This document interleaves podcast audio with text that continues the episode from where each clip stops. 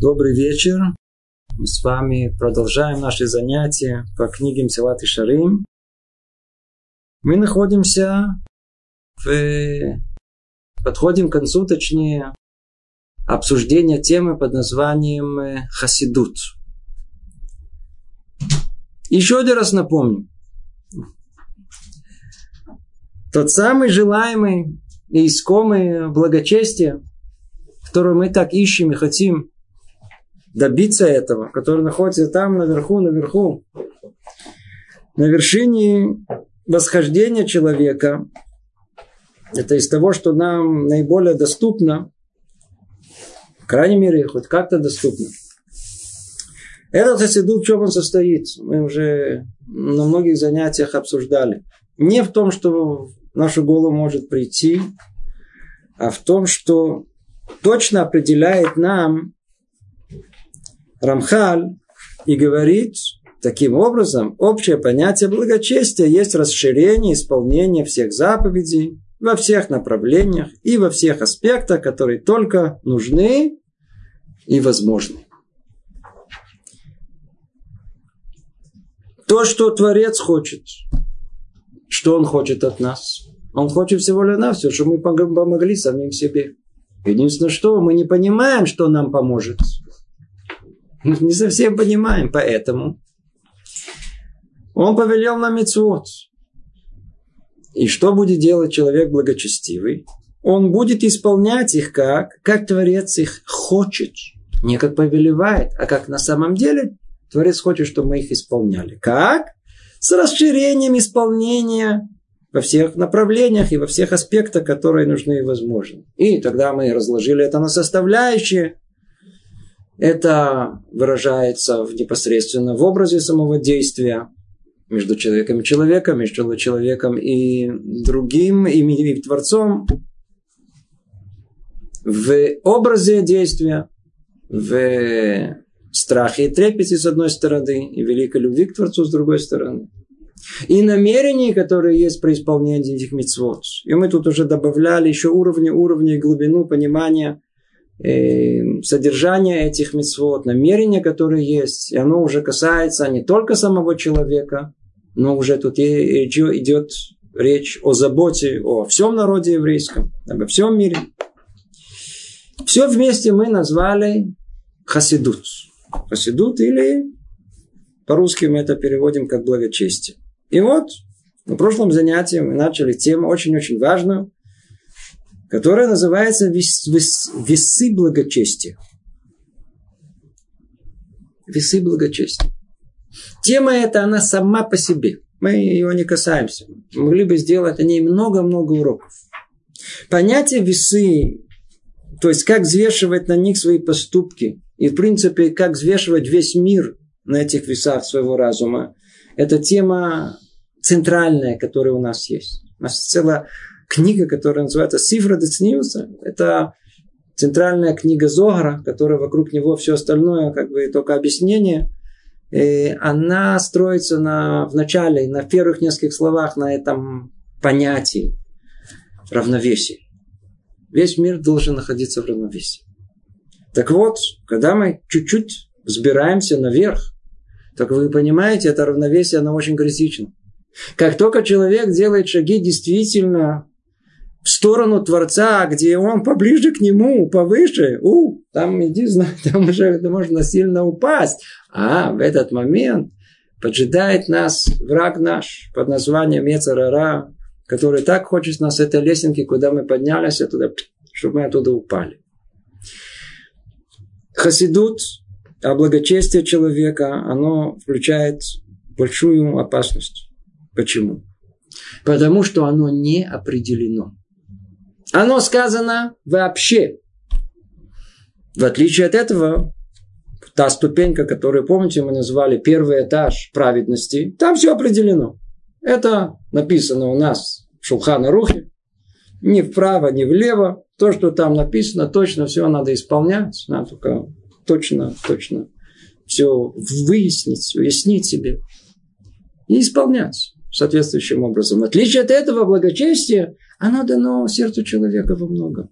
Дается общее направление, как мы сказали, в самом деянии, в образе деяния, в намерении, которые есть. Но все оставлено в конечном итоге нам, нашему рассуждению. Когда мы должны добавить вот это служение Творцу под названием благочестие? И вот говорит нам Люцат о том, что э, тут есть весы, надо взвешивать свои поступки. Мы иногда можем сделать э, поступок благочестивый. В конечном итоге он окажется каким? Который вообще опозорит и меня, и мое благочестие, и Творца. И более того, я не знаю, к чему в конечном итоге приведет, если не сбросит меня вообще с той ступеньки, куда даже забрался. Может быть, вернемся чуть-чуть к тому, о чем мы говорили на прошлом занятии. Напомним, просто прочтем. Говорит Рамхаль так. Возьмем, к примеру, повеление Торы. Наставляй народ свой. Ну, известная фраза.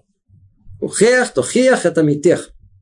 Это то, что в первую очередь нам, выходцам из Советского Союза, хочется сделать, когда мы приедем, приехали сюда, и первое, что поправить другого. В семье это обязательно надо прокритиковать надо обязательно исправить другого человека. Не может так хотеть. Жена же не ставит мужа такой, какой он есть. Она из него человек. человека сделает.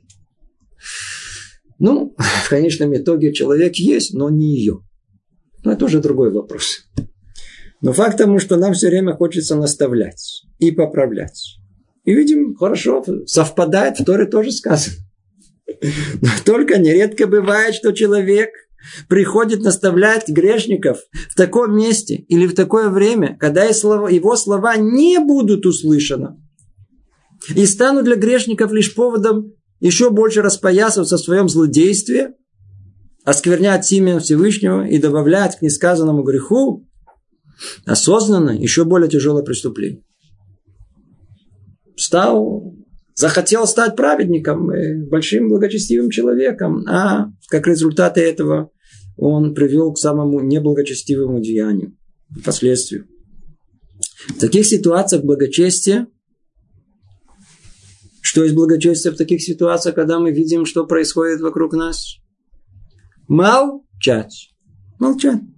Молчание, и об этом сказали наши мудрецы, так же, как существует заповедь сказать слово, которое будет услышано. Ну, существует заповедь, не говорить его. Это самое сложное. Эта тема тоже сама по себе. Пример воспитания детей. В чем основная проблема наша? Мы все знаем, все понимаем, и на любую ситуацию, которая встречается с нашими детьми, знаем, как отреагировать. И самое страшное, что происходит, что мы делаем? Реагируем. Всегда, по любому поводу, на месте. Пух, рубим. В то время как первая заповедь какая? Молчи. Какое огромное преимущество есть. Это воспитание детей. А между мужем и женой самое золотое правило. Сначала надо помолчать, подумать, а потом иди знай, может быть, может быть, может быть сказать. А и тем более, тем более, когда человек хочет жить благочестивой жизнью, для него первое правило – это лучше подумать, вообще в этот уместно мне быть сейчас человеком благочестивым или не, может быть совсем неуместно. Ведь, может быть, лучше не нужно говорить. Мецва какая в такой ситуации? Молчать, чтобы не было услышано. Ясно, что каждый человек обязан стремиться навстречу исполнения заповеди и стараться присоединиться к тем, кто исполняет ее. Благочестие прекрасно, надо стремиться к этому. Однако иногда это может породить ссору, и во всем этом будет больше умоления заповеди и, усквер... и, и осквернения имени Всевышнего, чем освящение его. В подобных случаях, как это очевидно, благочестивый обязан оставить заповедь и не гнаться за ней до такой степени. Не выполнять эту митцву.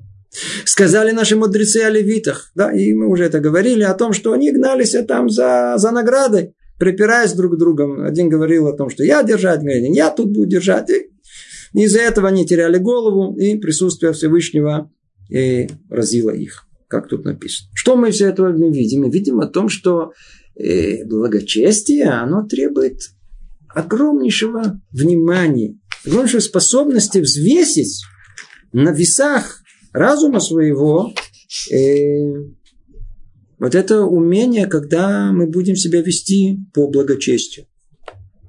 Очень быть осторожным в этом. Ну, с другой стороны, человек скажет, секундочку, но вы же учили нас раньше совершенно другое. Да? Рабейну, Рабейну Люцату. Смотрите, раньше что вы говорили? Раньше говорили не так. Что раньше мы, он приводил цитаты какие? Читаем дальше. Человек обязан исполнять заповеди во всех их тонкостях. Перед тем, кем бы он ни находился, без страха и стыда. В первый взгляд, все, что мы сказали до этого, есть противоречие. Какое противоречие? Раньше что мы учили? Помните, что мы говорили о царе Давиде? Буду говорить о свидетельстве твоем, Торе перед царями, и не устыжусь. И не устыжусь. То есть, представьте себе, собрались, кто сейчас? Э, Буш, кто там, а, Обама, не знаю, там, э, Путин, большие-большие. И приезжает глава правительства из Израиля. И, естественно, о чем они будут говорить? Глобализация, экономика, не знаю, э, войны, разрядка зарядка. Он говорит, дорогие друзья, надо жить морально. Надо обратить внимание на моральный облик нашего поколения и так далее. Начнет будет говорить. Я начнет говорить, это я вам ворд скажу. Представьте себе, приедет и скажет, я вам сейчас скажу что-то из старых. Нам кажется, что это смехотворно, но на самом деле так себя вел царь Давид. О чем говорили цари тех времен, собрались, а поговорили, что, война, войнушку они затеяли, говорили, кто кого победил, это побил этого, побил этого, естественно, охоты у них там были, еще какие-то забавы были, естественно, какие-то наложницы, еще раз наложницы, жены. Это, и тут приходит царь Давид. И не боялся им на месте говорить, а у нас таре так написано, у нас таре так, он стеснялся их. Нет, не говорил, без страха, без стыда. Что же тут говорится нам? Не, смотри, Осторожно. А дальше что говорится? Ну, помните, и еще учили в перке вот. Будь дерзок, как тигр, и лега, как орел. Быстр, как олень. Силен, как лев, чтобы исполнить волю отца твоего, значит, что на небесах. Дерзк, как тигр. Тигр – это дерзкое животное. Бросается на, на, на, против льва. Он дерзкий. Таким человек должен быть в исполнении митцвот. Никого не стесняться. И вдруг нам говорят, смотрите, осторожно, может быть, не надо исполнять. Ну, какое решение этого вопроса? Ясное и очевидное. Однако и здесь нужно провести границу, поскольку все это сказано непосредственно о самих заповедях. То, что касается самих заповедей, будь дерзкий, как тигр, это говорится о самих заповедях. Непосредственно. У нас есть 613 заповедей, о них речь идет. Как, которые мы, безусловно, безусловно обязаны исполнять. И для этого должен человек, если требуется, сделать свое лицо подобное кремню. Ну, вообще, не видеть никого. У меня есть мецва, все, идет. Однако, есть в заповедях этих некая добавка благочестия. А об этом речь идет. Речь идет о добавке благочестия. Такая, что исполнение ее перед простыми людьми вызовет насмешки. Они не поймут это. Простую мецву, ну, понятно. Возвращается наша браша куда-то домой к себе на Украину, в Россию, в Беларусь. Приезжает домой, ну, и решил помолиться, Минху. Теперь каждый человек понимает о том, что есть понятие под названием молитва. М? Каждый человек понимает. Но зачем надо было стоять посреди салона полтора часа и качаться. И раскачиваться. И родители подумали, что он чуть-чуть... Э, я вам рассказываю реальную историю. Это, что называется, это была добавка благочестия. Можно, конечно, молитву нашу промолиться за сколько? Есть, которые скорострелы за три минуты успеют. Можно за пять, за десять минут. Зачем стоять час? Зачем пугать всех родителей? Они уже хотели скорую помощь вызвать. И к чему это вызвало? Насмешки. Простая насмешка. Таким образом, люди согрешат и будут наказаны из-за исполнявшего заповедь. А ведь он мог не делать это, поскольку не было к тому явной обязанности. Нет обязанности. Очевидно, что в подобных вещах благочестивому скорее пристально воздержаться от исполнения заповеди, чем исполнять ее. И об этом говорит Писание так, и скромно ходить перед Богом твоим. Знаменитая фраза «Веацне лехет имя локеха». Что имеется в виду? Без похазухи. Дорогие друзья, без похазухи. Нам это так ясно и понятно. Мы, мы тут снова напомним в сотый раз, мы тут говорим о вещах, которые к нам не относятся. Но на уровне нашем, когда мы только карабкаемся к самой первой ступеньке осторожности, может быть, все начинается с чего? Сначала показуха, а потом хоть какое-то внутреннее осознание всего. Причинно-следственные связи меняются. У нас не должно быть показухи вообще. Должно быть это видно, не надо показывать все это. А тем более, тем более, когда речь идет о уровне благочестия, там сказано скромно ходить перед Богом твоим. Скромно, не надо это показывать. Люди не должны видеть о том, что вы такой человек праведный. И сколько людей великих благочестий оставляли обычаи благочестивых, находясь среди простого народа, чтобы не выглядеть гордецом. Слушайте, слышали наверняка про раби Исроль Мисаланс. Великий мудрец, основатель движения Муса. Кто был его рэбби? Его звали Раби Зондл, который был учеником Раби Хайми Воложи, который был учеником Гаона из Так вот, рассказывал Раби Зондл, у него была такая обычай выглядеть совершенно таким простым, простым, простым человеком. Он рассказывает, что он научился, когда мы говорим «видуй», знаете, бьем себе в грудь. Он научился это делать с такой скоростью, как балагулы, как, знаете, как извозчики. Практически не видно движения руки. Знаете, вот так бы. Но при этом он научился не терять ни на секунду намерения, которое есть при каждом ударе. Для чего? Не выделяться. Он не должен был там стоять отдельно и час, э, я знаю, там или, или, или говорить в виду и не за 20 минут. Он делает это быстро, как все, чтобы не выделяться чтобы не выглядеть гордецом. И правило здесь таково. Основу заповеди необходимо исполнять перед любым насмешником.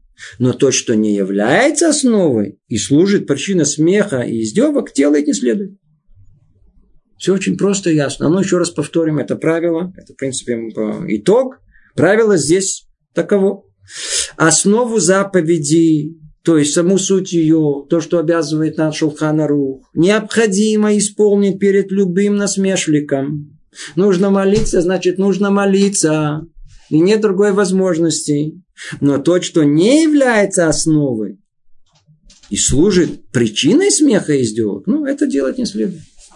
То, что царь Давид говорил Деврей Тура другими царями, это не было благочестие? По-видимому, когда, если он приводит, то это было обязанности сказать, чтобы не находиться, как называется, в кругу лицаним. Он не мог себе позволить вообще не говорить о Торе. Иначе он, как мы сказали, если сидят несколько человек и не говорят о мудрости, это как будто он находится в обществе глупцов и насмешников.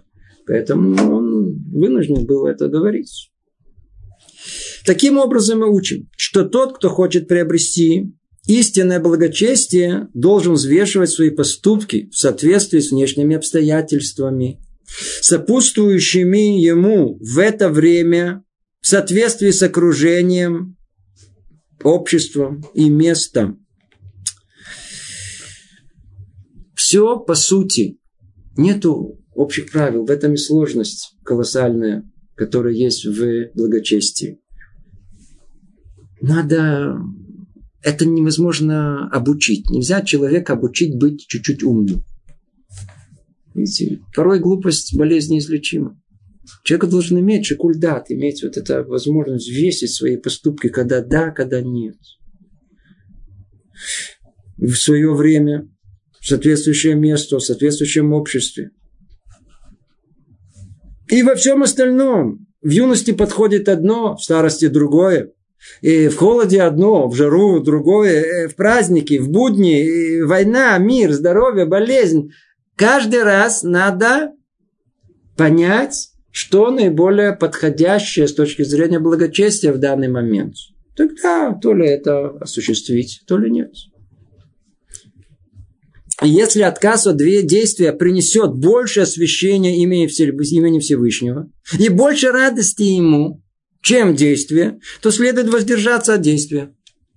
Вообще ничего не делать. Почему? Еще будет больше радости Творцу. Это, это ведь в конечном итоге, как мы определили, что такое хасидут, что такое благочестие? Доставить радость Творцу. Асотло нахатрух.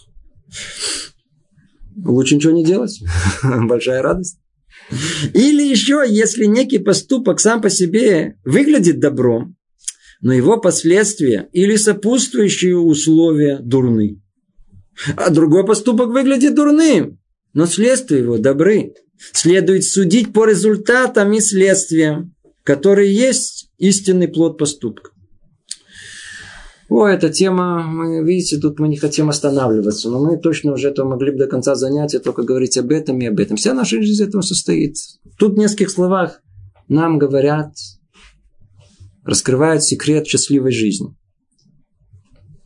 В чем наша проблема? Мы хотим всего сразу. А есть проблема в том, что мы хотим. Мы хотим хорошего. Человек себе хочет хорошего. Единственное, что вот это хорошее, что как, как он понимает, хочется добиться раз сразу. Нет, давай. Сразу просит, сразу хочет, сразу старается взять и так далее. Мир так не устроен. Почему? Потому что непосредственное воздействие, оно всегда приводит, то есть акция приводит всегда к контрреакции. Надо знать, что большинство путей правильных в жизни, они всегда в обход. В обход. И когда человек идет в обход, то есть шанс, что он добьется того, что он хочет. Условием всего этого, что есть, это как мы можем вообще понять, что прямо, что в обход и так далее. Это способность человека задуматься о том, вот я сейчас делаю деяние. Какое следствие этого деяния будет? Не сейчас, через час. Я и скажу. Отлично, тебя успокоишься, верно. Но что будет через э, день? Сегодня вечером что будет? Я пойду, я куплю. Отлично, купишь, все очень хорошо. Ну, давайте теперь посмотрим следствие этого поступка через неделю, через год, через 10 лет. Это действительно было так важно, это можно, из этого надо устраивать там скандал или там занимать деньги. Или... Каждое деяние человека надо его всего лишь взвесить. К чему это приведет? Если мы видим, и это то, что говорит нам э, Люцата, о том, что если сам поступок, он э, выглядит вроде добрый, хороший поступок, я должна же ему подсказать. Ну, а результат этого конечный какой будет? Они поссорятся. Значит, лучше не подсказывать. Как тут сказано, молчать. Это будет ваше благочестие. Самый благочестивый поступок. А порой бывает вовсе наоборот. Как? Когда мы видим, что вроде поступок выглядит дурным, но следствия его добры. Когда мы должны сказать, у нас слов во рту даже нет. Иногда нужно сказать. Иногда нужно набраться храбрости, свое малодушие куда-то выкинуть, взять себе в руки и подойти и извиниться. Или типа этого, ну, сделать, что надо сказать, и написать. И... Нет на это сил. И нам кажется, что такое деяние, как это унижение, нехорошо мне и так далее. Нам кажется, что поступок дурной. Но какие следствия? Какие, какие прекрасные следствия будет этого на, на, на, порой на всю жизнь. Итак, все следует судить по результатам и следствиям, которые есть истинный плод поступка. Слышите? Истинный плод поступка. Мы взяли семечко нашего поступка и посадили сейчас. А когда дерево с плодом вырастет, может, через год, через два, может, через десять, иногда через пять минут. Но нужно знать, что мы садим. И какой результат этого впоследствии произойдет. Что вырастет из этого поступка. Поэтому все судится не по самому деянию сейчас, а по результату, который будет потом. Продолжает нам Рамхали говорит, решение подобных вопросов доступно только понимающему сердцу и верному разуму, поскольку невозможно разъяснить заранее подробности, которым нет конца. Это то, что мы все время говорим. Что делать? Невозможно. Невозможно. Решение подобных вопросов доступно только понимающему сердцу и верному разуму. Поскольку невозможно разъяснить заранее подробности, которым нет конца, нельзя человеку объяснить все обстоятельства. перечислить и сказать, это хорошо, а это плохо. Веди себя в такой ситуации так, а в другой не так. Невозможно все рассказать. Поэтому так сложно, так сложно и обрести это качество э, благочестия. Продолжает Люцатый говорит, сказано, Господь даст мудрость из уст его знания и разумения. Сказано так в притчах. О том, насколько все это непросто, мы можем судить по поступку раби Тарфона. Раби Тарфон, что он сделал? Раби Тарфон в трактате Брахот, мы знаем, что он устражил для себя закон и последовал мнению школы Шамая. Спор, который был, как мы говорим крячма. То ли мы говорим его лежа, как нам Бейчамай говорят, то ли имеется в виду Башабыха, имеется в виду, когда приходит время лежать, согласно Бейти Илель. Согласно школе, школы Илеля. Что сделал Тарфон? Он лег, и его там чуть не прикончили. Что сказали мудрецы по этому поводу? Ты достоин был наказания за то, что поступил вопреки мнению школы Илеля. Хотя он и устражал закон. Это было устражение. Хасидут. Как благочестие. Это из-за того, из того, что спор школы Шамая и школы Илеля были очень тяжелы для Израиля из-за его остроты. И в конце концов решили, что закон навсегда устанавливается по мнению школы Илеля. Само сохранение Тары зависело от того, чтобы это правило сохранилось во всей своей силе навечно, без всяких послаблений, чтобы Тара не превратилась, не дай Бог, в две Тары. Поэтому, по мнению упомянутой Мишны, больше благочестия в том, чтобы придерживаться мнению школы Илеля. Даже там, где оно является более легким, чем в том, что устражать согласно школе Шамай. Вы слышите? Даже в такой ситуации, даже в такой ситуации, казалось бы, что сделал великий Раби Тарфу? Он поступил согласно более строгому мнению школы Шамая. Но это не было благочестием. А мы говорили, что такое благочестие. Наоборот, устражение. Это в каждом на уровне Раби Тарфана, конечно же, человека благочестивого, он должен был всегда был устражить. Но в этой специфической ситуации, когда спор между школой Шамая и школой, школой Илеля, это был спор, от которого зависела судьба всего народа, и чтобы не было двух тор, двух как бы разделений в еврейском народе, он был обязан себя вести согласно более легкому мнению школы Илеля. И в этом проявлялось его благочестие. И завершает эту главу Рамхаль так. Пусть же это всегда будет у нас перед глазами, дабы видеть, какой путь на самом деле ведет к свету и поступать правильно в глазах Всевышнего. Ну, для нас это большое предупреждение, что мы не можем, не можем сами своим разумом э, автоматически освоить ступеньку благочестия и, и осуществлять и служить Творцу на этом уровне. Нужно большое-большое разумение этого. Мы закончили с вами 20 главу где говорится о весах благочестиях, как взвешивать на них свои поступки. То есть любое благочестивый, любой, любой благочестивый поступок, его надо взвешивать. Нужно ли его исполнять или не нужно. Теперь мы перейдем к главе 21 о путях приобретения благочестия. Ну, мы видим о том, что с точки зрения систематики Рамхаль, у него все тут называется Масудар полный порядок. У него вначале есть определение, потом из чего это состоит.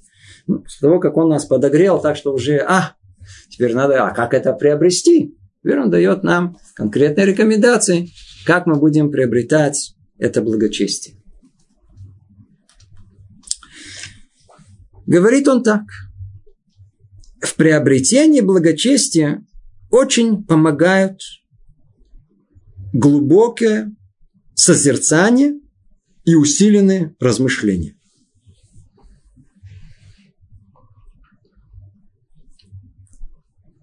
Ну, что мы поняли? Надо задуматься. А что, не надо задуматься? А вообще не надо задуматься. Человек вообще должен постоянно думать. Тут на этом уровне мы все время говорим, что надо задумываться.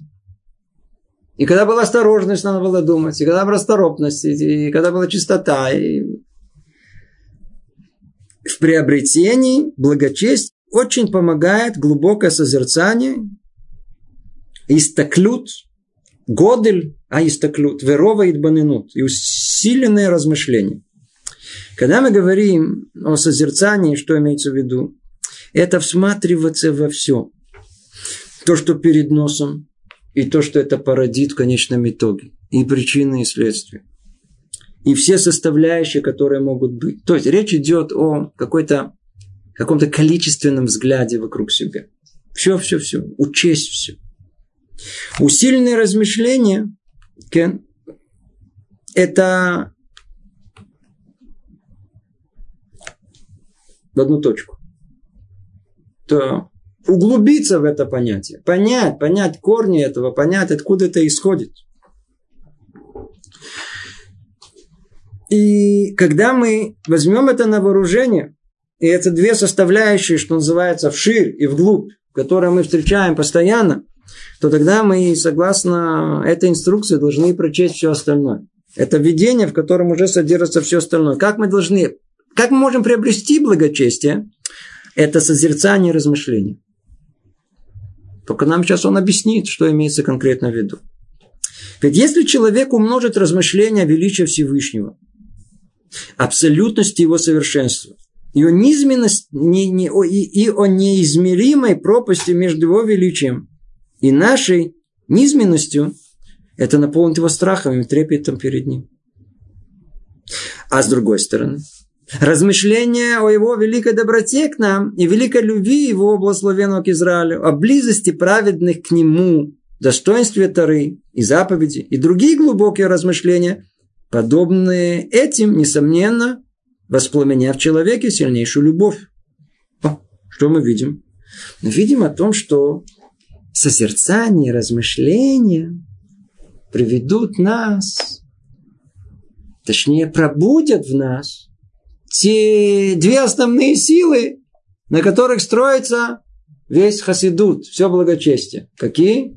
Страх и любовь. Страх и любовь. Страх и любовь. Потому что если у нас не пробудится, э, не получится ничего. Ну, ну, просто не получится. Без страха любви, то есть страха, о котором мы говорили, страха благоговения, то, что имеется в виду и ратор, и мут, и любви со всеми условиями, которые мы тут обговаривали, той самой высокой Творцу, нету благочестия в этом мире. Нет. Как она пробудится? Страх. Как мы пробудим? Страх пробудится и тут, Опять же таки, мы это не делаем. Но человек может сам себе это сделать. И, как мы видим, основная работа находится в этой области. На что нужно созерцать? На что нужно размышлять? О величии Всевышнего. Весь космос. Створивший весь космос. От макро до самого микро. В принципе, есть интересная вещь. В книге, из книги знаменитая Рабейну Бехай называется Хувата Левовод. Уже мы это говорили об этом. Э, в переводе на русский язык это сердечные обязанности человека. Так вот, первая глава, первая глава, которая там есть первая до этого, но есть первая, с которой начинает учебу, она называется Шара Пхина. И она вся посвящена тому, как человек должен смотреть на мир вокруг него. Что там только нету. И биологии, и зоологии, и географии. Все-все-все науки, которые помогают нам увидеть этот мир ясно, четко. С огромным удивлением того, как какой Творец сотворил этот мир. О абсолютности его совершенства. Как, как этот мир, он совершенный, как он построен. Экологическое равновесие. Каждая, каждая букашка. Как она сложно устроена. До какой степени. И как это все, в какой гармонии все это работает. Человек только начнет рассуждать. Еще, еще, и вшире, и вглубь. Неизменно он наполнится страхом и трепетом перед Творцом. Но только мы как дальше увидим, это самостоятельная работа. Это не в группе с кем-то. Э, Это даже не при прочтении какой-то одной книги, хотя и это возможно. Дальше мы увидим. Человеку нужно для этого уединиться. Он скажет нам, каким образом это надо сделать. Но первое, что мы знаем, что-то должно пробудить страх и трепет перед Творцом. А размышления о его великой доброте к нам и великой любви его, благословенного к Израилю, о близости к праведным к нему, достоинстве Торы и заповедей, которые он дал, и так далее, и так далее, несомненно, воспламенят в человеке сильнейшую любовь. Это называется акарата тов, признание добра, который Творец нам сделал. Обратите внимание, что когда мы говорили с вами, если кто помнит, на ступеньке расторопности, там тоже были... Это то, что приведет нас к расторопности. Практически похожие слова. Но какая разница? Там это касалось и меня лично. Как и вся, весь этот первый этаж. Весь первый этаж праведности, там он полностью только по отношению ко мне. Все добро, которое Творец дал мне. Много-много раз говорили. Посмотрите, посмотрите только. Отпадите в библиотеку и найдите медицинскую энциклопедию. Видели какую Посмотрите, сколько есть возможностей у человека быть больным. А я здоров? О, это Акарата то, признание добра Творцу за то, что он меня держит э, здоровым. Это на каком индивидуальном уровне. Тут же, уже на каком уровне? Наоборот, это уже на не на индивидуальном. Это уже по отношению ко всему еврейскому народу, на уровне общественном, это уже по отношению к всему миру. Мы всматриваемся уже, что называется, макро, смотрим на все. И это то, что приведет на уровне человека благочестивого к воспламенит в нем сильнейшую любовь к Творцу. Итак, мы видим о том, что если у нас с одной стороны пробудится, пробудится и страх, трепет, а с другой стороны любовь, то он сделает свой выбор и выжелает уединение с ним, благословенный. И, видите, тут, когда есть любовь, то хочется, как мы уже много раз говорили, тоже остаться с ним наедине. Помните? Шма Исраэль, Ашем Иха. Перед этим сказано Багава. После этого сказано Вагавта. Любовь всегда связана с понятием один. Невозможно любить двоих. Любит одного. Поэтому, когда у нас есть любовь и страх, и все вместе взятое, то захочется уединение с ним. Это в конечном итоге конечная наша цель. Ведь если человек увидит, что Всевышний действительно Отец нам и милосерден к нам, как Отец сыновьями, то в дальнейшем это пробудет желание и стремление ответить ему так, как отвечает сын отцу. Снова нам Рабхаль ищет, что пробудит в нас желание пойти по пути благочестия. Когда мы наполнимся страхом и любовью, и захочем этого уединения с Ним, и будем причастны к Творцу, то тогда мы будем чувствовать, что это Творец окутывает нас точно как Отец своего любящего Сына.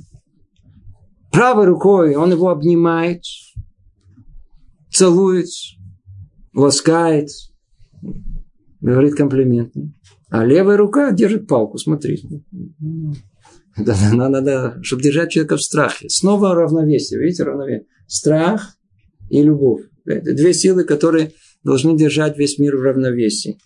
Точно и так же, когда человек ощущает и то, и другое, он понимает, он в руках Творца, как любящий сын в руках своего отца, который окутает его любовью, но если надо, то накажет, как положено. И то, и другое, оно исходит из любви. Для этого человеку нужно уединиться. О, видите? После того, как он нам сказал о том, что нужно делать, сейчас он нам определяет, как это надо сделать. Не получится у нас в автобусе с э, телефонами в руках стать хасидами. Ну, не получится ни на пляже, ни, ни по дороге, ни на работе, ни в суете, ни с газетами, ни с э, всем. Ничего не получится. Даже извиняясь за такое дело, даже с женой не получится вместе. Хасид это что-то другое. Праведника можно быть женой. Все нормально. Человек благочестивый – это идбодидут, это уединение. Это человек должен собрать, как тут сказано. Для этого человека нужно уединиться, быть одному. Человек должен научить, он должен построить самого себя, должен построить свой внутренний мир, который вообще способен присоединиться к чему-то духовному. Для этого нужно уединение. Чтобы не было показухи, с одной стороны. И чтобы не было влияния внешнего мира на мое понимание рассуждения, с другой. Человеку нужно уединиться и собрать все свои знания и мыслительные способности для созерцания и углубления в эти истинные вещи. То есть все, что мы перечислили о том, что нам нужно пробудить в себе страх и трепет перед ним с одной стороны и сильнейшую любовь с другой, добьемся мы этого где? Где-то в какой-то отдельной комнате, на каком-то чердаке, в лесу, в горах, в синагоге, когда мы уединились. Не среди всех остальных, не среди общества. Только тогда сможем вот, это, вот эти созерцания, углубления, то есть в ширину и вглубь, можем добиться этого. Несомненно, ему помогут в этом деле постоянно углубление псалмы Давида. И тут он дает совет, интересно. Помните, кто помнит вступление, которое было много-много уже сколько, когда мы говорили, э, то там э, какая-то критика была по поводу тех самых глупых хасидов, хасидов, которые думают о том, что хасидут благочестие состоит в том, что целый день надо читать псалмы. Помните? А тут что он говорит? Ник наоборот. Все наоборот. Именно чтение псалмов, да-да, оно, да, поможет нам пробудить в сердце своем любовь и страх. Но только в чем же разница? Как тут сказано, ему помогут в этом деле постоянное углубление. Снова идбанынут. Не просто читать Псалмы – это сгула, это какая-то особенная есть сила, которая э, есть в прочтении псалмов Давида. Псалмы Давида можно читать, не понимая ни одного слова. Можно читать на иврите, не зная иврита. Тоже хорошо. Тоже. Но есть уровни во всем, как мы сказали. То, что приведет человеку к пробуждению, это когда он углубится в понимание того, что написано в псалмах Давида. И размышления о них, об их словах и содержании. Поскольку, поскольку они полны любви, страха и всех видов благочестия. Размышляющий не примет пробудиться к тому, чтобы следовать сказанному в них и следовать их путям. Царь Давид был истинный хасид. Он был истинный хасид.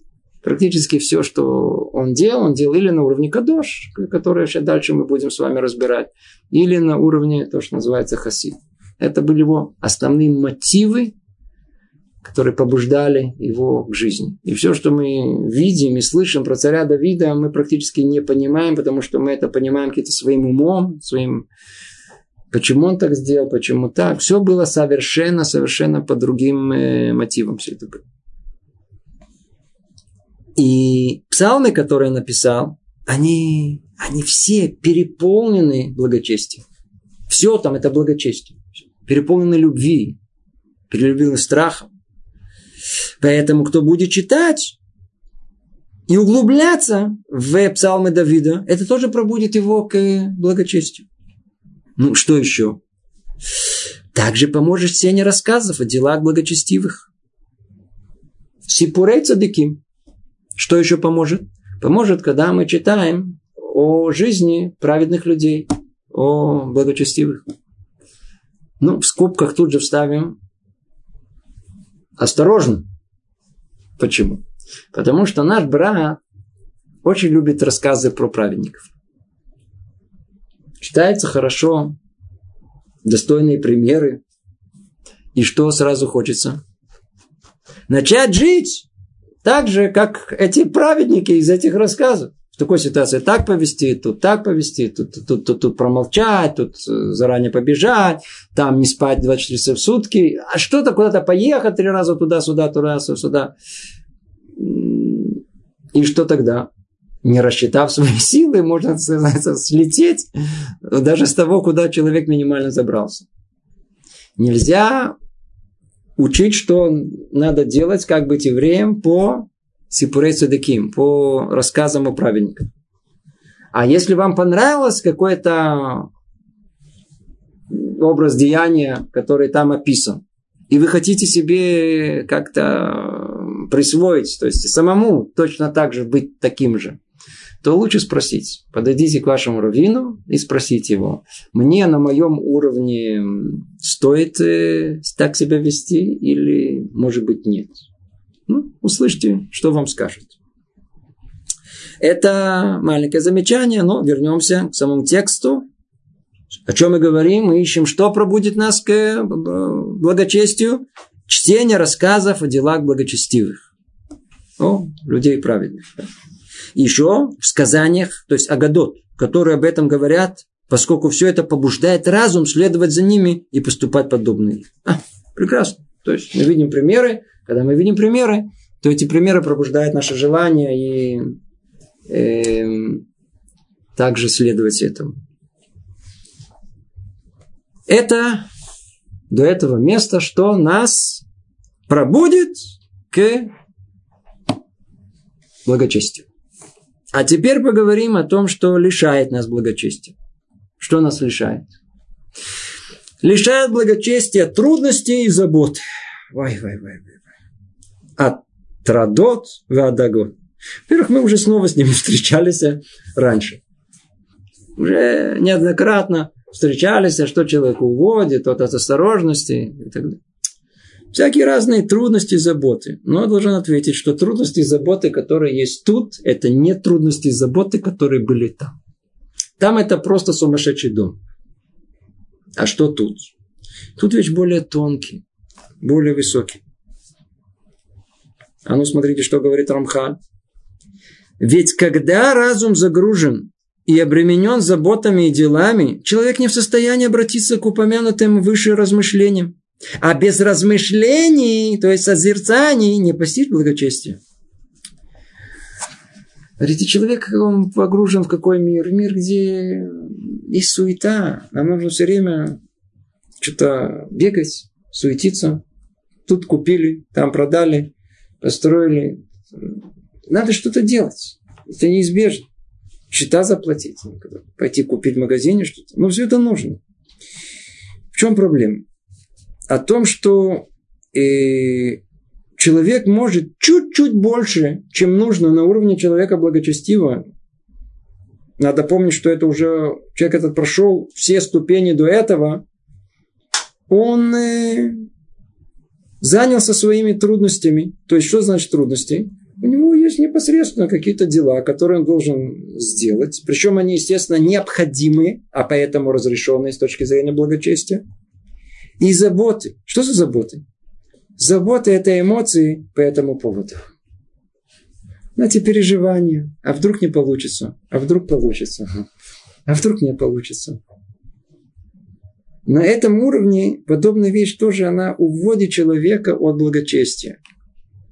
Мы вообще погрязли в этом. Мы погрязли. У нас есть какое-то дело. Голова у нас где крутится? Ой, мне надо пойти в химчистку.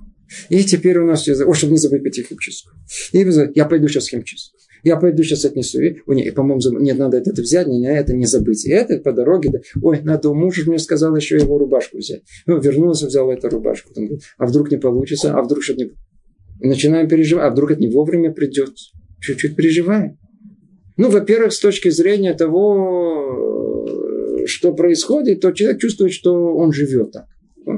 То есть шаон дуфек, время идет, человек занят пределе, переживает. Тоже хорошо. Но, по-видимому, это, это может быть еще человеку праведному э, подходит. Но человеку благочестивому что-то переживаешь. Что ты вообще тут заботишься? Ты должен знать, минимально от тебя, что требуется, делай. Все остальное оставь в покое, иначе у тебя в жизни ты никогда не найдешь время для уединения. Никогда. Человек не в состоянии обратиться к упомянутым и высшим размышлениям, если он будет обременен этими заботами. А без размышлений не достиг благочестия. Поэтому подальше, подальше от всех этих забот и трудностей. И даже если уже постиг, Давайте предположим, человек уже забрался, уже достиг меры благочестия. Трудности и заботы подчиняет себе разум, сбивает с толку и не позволяет человеку укрепиться в страхе, любви и в других упомянутых аспектах благочестия. Поэтому сказали наши мудрецы, Божественный Дух не снизойдет над человека ни в грусти, ни в лени, ни в пустом веселье, ни в легкомыслии, ни в пустых вещах, но только в радости от исполнения заповедей. То, давайте не будем пугаться тут. Я еще раз хочу напомнить, это не на нашем уровне, но для человека благочестивого он должен знать. Грусть неуместна. Лень не должна быть. Мы с ней расправились, помните, еще на этапе расторопности. Грусть тоже не должна быть, потому что любую мецву надо исполнять как? С радостью. И пустое веселье, это нельзя вообще связываться с этими пустыми и глупыми людьми. И не в легкомыслии, то же самое, не в пустых вещах.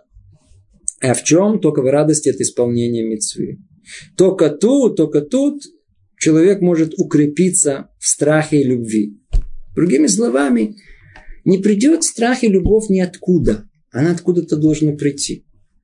Человек должен себя пробудить, он должен уединиться. Не должны быть на эти трудности и заботы, эти мысли о том и об этом, и вдруг будет так, не будет так. Что за хэшбану? Человек на уровне человека э, благочестивого должен все время находиться в, в, э, в мыслях, э, получится, не получится, а опасения, страхи. Дальше мы будем сказано, как можно спастись. Как? Все очень просто. Он должен полагаться на волю Всевышнего, на него. Если мы будем на него полагаться, то не надо никаких э, забот, никаких... Э, все уже заранее распределено. Сейчас мы дойдем до этого. Только давайте закончим эту мысль. И что дальше сказано? Что не достигнет э, он любви и страха, не укрепится в этом, если ни божественный дух не снизойдет на человека ни в грусти, ни в лени и так далее. И тем более лишает благочестия. Дальше он продолжает и говорит, удовольствие и наслаждение материальные, которые полностью противоречат благочестию, поскольку они соблазняют сердце следовать им, отвлекает его от всего, что связано с воздержанием и истинным знанием. То есть, это, про это уже вообще говорить не надо. Скажите, можно себе представить э, хасида, такого чмокающего значит, от удовольствия, значит, поел вкусно. Можно себе представить, это не хасид. Нет такого хасида. Праведник может быть, почему? Ешьте удовольствие, вкусно, очень хорошо. Чмокает, слюнает.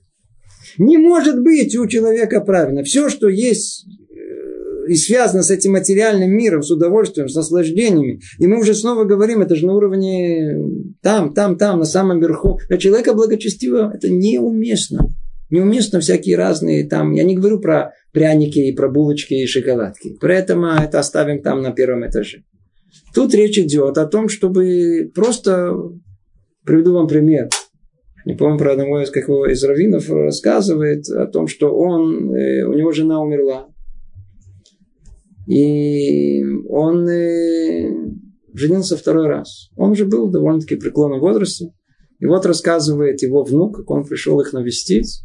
И подала жена, новая жена, суп какой-то, суп, борщ, не знаю, что-то, похлебку, которую она сделала. И он был свидетелем о том, как этот великий Рав, он попробовал это. И стал расхваливать свою жену, но суп не стал есть. Сказал, такой суп я еще не ел никогда в моей жизни. И дал ее мне. Этот суп прямо всю тарелку дал, чтобы я ее поел. Жена почувствовала, что что-то не то. Он говорит, я еще раз говорю, такого супа я никогда в жизни не ел. Так вкусно я никогда еще не пробовал. Но я всю свою жизнь избегал есть вкусно. Теперь ты хочешь, что я в конце жизни все мне испортить? Это человек благочестивый. Не пугайтесь, не на нашем уровне. Нам это не грозит, не надо. Ешьте вкусно, все хорошо. Но, но, но на уровне благочестивого это не подобно. Не подобно. Не получится. Видите, не получится. То есть вот эти... Не получится быть человеком благочестивым, если мы будем заботиться, там, всякие разные переживания, эмоции, опасения. Да, нет, туда пойти, сюда пойти. Заработаем, не заработаем. Будет деньги, не будет денег. И вот тогда напрашивается следующий вопрос. А это как добиться? Ну, вы обождите, мы же живем в этом мире. Мы что? Мы же живые люди. Говорит нам э, Рамхан. Что же может уберечь человека и спасти его от всего этого? От чего этого? От трудностей и забот, от вечных переживаний? Упование на Всевышнего. Битахон Бакадош Бараху. Пусть он доверит свои нужды Всевышнему, зная, что человек не может лишиться того, что суждено ему. Как сказали мудрецы, все пропитание человека установлено ему с начала года. Куда ты спешишь? Что, для чего? Все уже заранее известно. Человек должен знать. В Рожа нам выделяется все на целый год. Вы слышите? Весь, все, все, все, от начала до конца все выделяется нам в новом году. Ну, вы скажете, что деньги до последней копейки. Все уже заранее, вот в Роша будет известно, сколько нам выльется на, на, на целый год. И не только это, во всех областях жизни. Сколько сна, сколько страданий, сколько радости то, может быть, у нас в этом мире нету количественных измерений этого, но там в том мире духовных есть. Нам полагается порция этого, порция этого согласно чему? Согласно той роли, которую мы получаем в этом мире. Как только получили роль, согласно этому выдается нам и средства для достижения этой роли. Ну, об этом у нас будет занятие, посвященное Рошашану. Все пропитание человека установлено с начала года. еще сказали, в трактате Йома, человек не может прикоснуться к тому, что уготовлено другому, даже к малым. Иногда человек видит о том, что кто-то его объехал, кто-то его обошел, кто-то уже успел заработать больше, кто-то уже дом большой. Человек должен знать, нет места ни зависти, ни всяким заботам, ни ничего. Каждому человеку, согласно вот установленной его роли в этом мире, выделяется точно, ни больше, ни меньше. И никогда это не за счет другого человека. Надо сидеть спокойно. Теперь есть вопрос, а на уровне человека правильно вообще сидеть спокойно? То есть вообще ничего не делать? Напрашивается этот вопрос. А, напросился? Отвечает нам Рабхаль. Вообще человек может сидеть сложа руки. А постановление об удовлетворении его нужд исполнялось бы. Да, да, да, человек мог бы сидеть и ничего не делать. И все вокруг него бы крутилось бы, и его ему бы доставляли все его необходимые нужды. Если бы не наказание, посланное на человечество. Какое? Еще со времен первого человека Адама решен, в поте лица своего будешь есть хлеб свой. Из-за которого человек обязан прикладывать усилия для своего пропитания. Что делать? Что делать? Мы, что делать? Приходится прикладывать, прикладывать усилия. Так постановил высший царь. И это своего рода налог, который невозможно избежать. Это налог взимаемый со всего рода человеческого. У нас в голове, как всегда, все в обратном порядке. Человек что думает? Для чего человек? Наш особенно советский бывший человек. Для чего человек живет? Для работы. Трудиться надо. Верно, трудиться, но в другой области не, не работа, не перекрывательная сила. Изначально человек вообще сотворен, чтобы не работать. Это надо понять. А тот факт, что он работает, это просто вынужденное, к сожалению, из-за из того, что первый человек согрешил. Нам теперь нужно в поте лица добывать хлеб свой. Поэтому вынуждены работать. Но тот, кто не работает, это то не ядец, кто не работает над собой, тот тунеядец. А кто не работает, ну, это нормальное состояние. Единственное, что, смотрите, можно не работать, но надо как-то, видите, проклятие, которое есть, заставляет нас работать. Поэтому сказано, может быть, следует даже сидеть, сложа руки, а может быть, сложать руки сидеть, спрашивают наши мудрецы. То есть, есть авамина какая, что надо сидеть, сложа руки. Говорит Тора, отвечает, во всяком деле рук твоих, которые ты будешь делать. Не-не-не, надо делать, надо, надо, обязательно надо делать. Но в чем проблема тут? Давайте будем делать. Тогда человек говорит, все, нормально, давайте откроем бизнес, будем бегать с утра до вечера. Однако старание само по себе не приносит успеха. Просто оно обязательно, как и штраф. То есть, что человек должен делать одно единственное от себя? Гиштадлут. Старание. На каком уровне? На уровне человека э, благочестивого. Какое? Минимальное. Если человек постарался, он уже исполнил свой, свой долг, уже есть возможность того, чтобы снизошло на него благословение с небес, и он не должен проводить все свои дни в усердных трудах. И об этом сказал царь Давид мир ему. Ведь ни с востока, ни с запада, и ни с пустыни возвысится, то есть преуспевая, преуспеет человек и заработает. Ведь всесильный судит, судит. Это, этого унизит, этого возвысит. Вы говорите, все, о чем вы говорите? И Шломо мир ему сказал в притче своих, не трудись разбогатеть, ибо утеряешь разумение ничего не поможет. Что Творец установил, то оно и будет. И истинный путь – это путь благочестивых прежних поколений. Они делали Тору главным своим занятием, а ремесло второстепенным, и преуспевали и в том, и в другом. Ведь после того, как человек немного поработал, ему нужно только уповать на Всевышнего и не волноваться ни о чем в этом мире. И тогда разум его будет свободен, а сердце готово к истинному благочестию и цельному служению. Ну, Благодарю за внимание. Всего доброго. Привет из Иерусалима.